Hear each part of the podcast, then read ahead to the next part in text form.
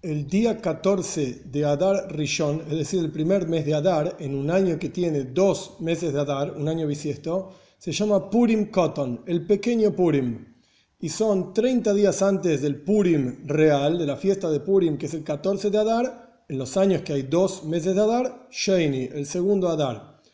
En sí, el día de Purim Cotton no tiene muchas costumbres. Es un día que no se dicen súplicas en el rezo, esto ya indica que es un día de alegría especial y el Shulchan Aruch, el código de ley judía, dice que hay que agregar un poquitito más en comida y un poquitito más en alegría. Ahora bien, ¿dónde dice esto en el Shulchan Aruch? Cuando observamos las leyes, en cómo están organizadas las leyes en el Shulchan Aruch, en el código de ley judía, están organizadas de manera tal que a lo largo del día, a lo largo del año, las leyes están ordenadas. Las leyes de cómo uno se levanta, las leyes de cómo uno pone tzitzis, las leyes como se uno pone feeling, el rezo y así sucesivamente. Al final de todo el Shulchan Aruch están las leyes de Purim. Y al final, final de las leyes de Purim están las leyes de Purim Katan, este pequeño Purim. Y ahí menciona el Ramó, Reb Moishe Serles, el rabino de todos los Ashkenazim, que hizo notas al Shulchan Aruch original de Yosef Karo, el rabino de todos los Sefaradim. El Ramó menciona esta idea de Purim Katan agregar un poquitito en alegría. Y él termina todo el Shulchan Aruch, todas sus notas al código de ley judía diciendo una persona de buen corazón, siempre está de fiesta, siempre está alegre. Hay que estar besimjo, hay que estar alegre. Cuando observamos el comienzo del Shulchan Aruch, el comienzo de las notas del Ramó al Shulchan Aruch, el Ramó escribe algo parecido. El Ramó escribe que lo fundamental en el servicio a Dios es Shivisi Hashem Lenegdi Somit te pongo Dios frente a mí siempre.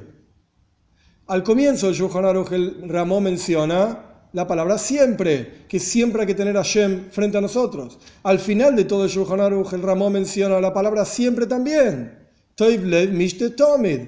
Una persona de buen corazón siempre está alegre, siempre. Y aquí tiene que haber una enseñanza que nos ayude a entender un poquitito más qué extraemos de Purim Cotton, del pequeño Purim. Y la idea es así. El versículo con el cual empieza el Ramó sus notas a Shulchan Aruch está hablando de lo que en hebreo se llama Kabbalas Oil, aceptar el yugo del cielo. El fundamento y comienzo de todo el servicio a Dios es aceptar que el que manda es Dios. Es aceptar que tenemos que cumplir las mitzvot y tenemos que hacerlo en forma estricta, exacta, precisa, con todas las leyes de la A a la Z. Este es el principio de todo el trabajo. ¿Cuál es el final de todo el trabajo? Miremos lo que escribe el al final de todo el Shulchan Aruch. Y el escribe que una persona de buen corazón siempre está contento, simja, alegría. Ahora bien, esta alegría, que es el final de todo el trabajo de Shulchan Aruch, y viene cuando uno ya hizo todas las leyes de Shulchan Aruch, es la idea de la unión con Dios.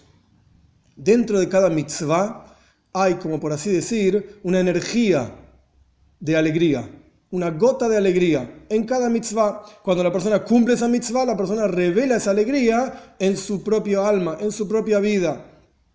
Y la alegría consiste en la unión con Dios, porque una mitzvah lo que hace es unir al hombre con Dios.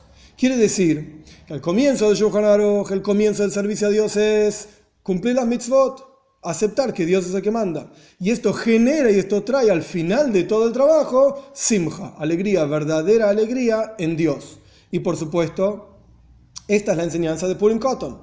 En Purim Cotton no hay una mitzvah, no hay una obligación ni siquiera rabínica, no hay una obligación ni siquiera de costumbres, sino que la idea es que el hombre acepta sobre sí mismo esta idea de la alegría a través de la, observancia de una mitzvah.